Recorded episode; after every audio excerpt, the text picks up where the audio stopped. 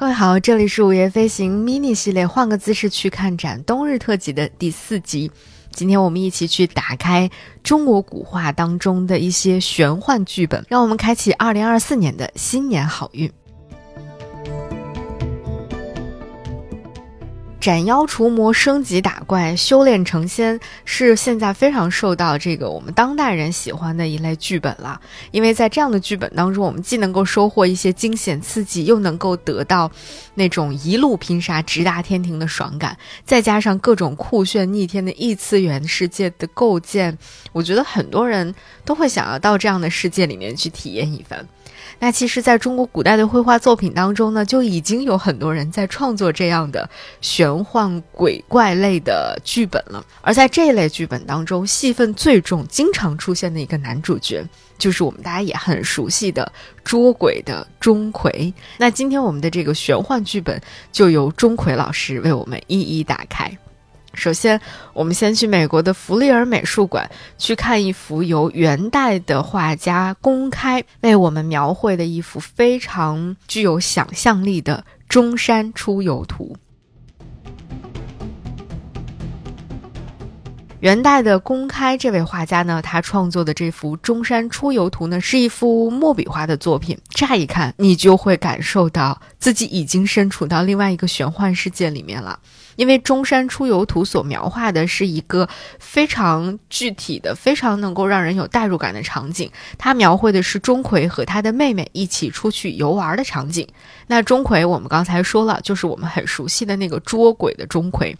那这幅画呢，也是从广为流传的一个有关钟馗的唐代故事里面获得的灵感。这个故事呢，大概是说有一次唐玄宗染上了疟疾，他让宫里的太医呢看了好多次也不见好。那有一天呢，唐玄宗在晚上睡觉的时候，在梦里遇见了一个大鬼正在抓小鬼。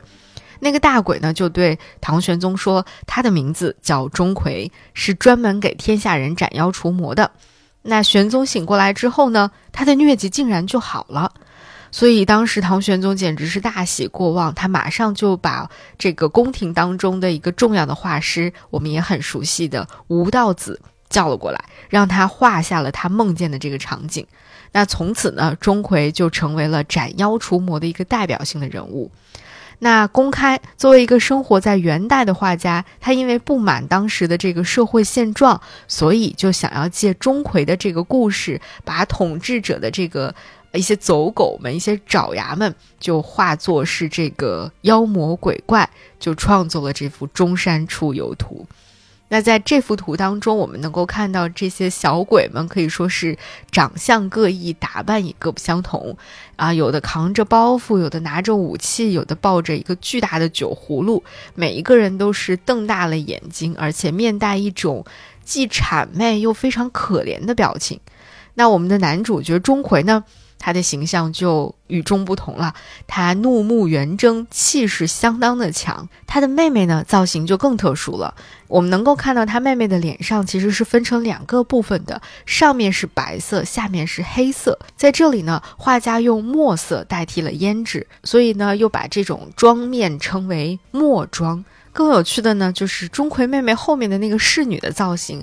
可以说画家是下了功夫在里面的。我们能够看到这位小侍女怀里抱着一只猫，紧跟在钟馗和小妹的后面。但是呢，她有一个非常特别的造型，就是她回头望的这个造型。她就是这么回头一望，眼神这么向后一指引，就把我们的目光也带向了后面的这个部分。紧接着，我们就看到后面的一排神情各异、走得或快或慢的小鬼们。可以说，这个侍女起到了一个承上启下、承前启后的作用，她就把整个画面给串联起来了，而且呢，又增加了一种这个节奏上的跳跃感，所以它的设计是非常非常用心的。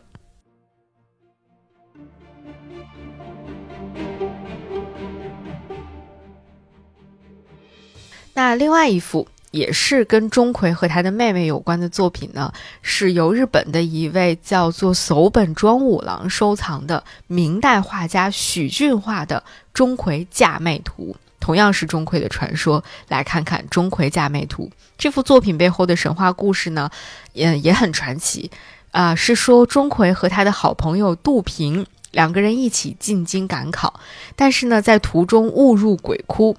那这个时候呢，他们的相貌就都变得非常的丑陋，所以也没有考中。因为没有考中呢，钟馗就非常的气愤，他就怀恨而死了。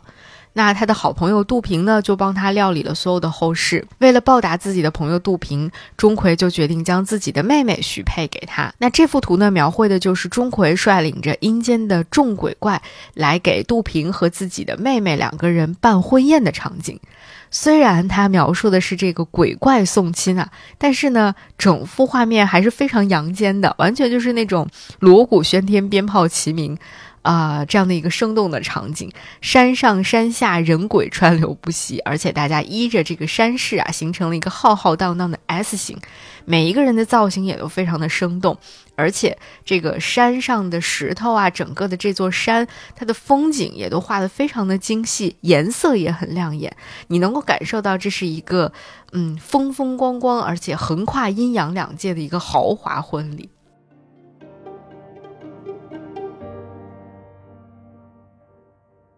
那看完了这两幅跟钟馗有关的画作呢，我们能够感受到，其实从古到今，关于这位玄幻鬼怪剧最佳男主角钟馗的传说有很多个版本，有很多个故事，甚至这个钟馗到底他是人是鬼都没有一个完全统一的说法。但是呢，在今天我们更多人认识或者说理解钟馗这个角色，就是会把他当成啊民间这种辟邪消灾、祈求神灵保佑的这样的一个神明，啊，这确实已经是一个不争的事实了。而且呢，钟馗一直以他比较为人坦荡、为民除害的这种精神被大家所铭记和传扬着。那正好在新年到来的这个节点呢，我们就用钟馗的故事来祝大家新年能够有好运。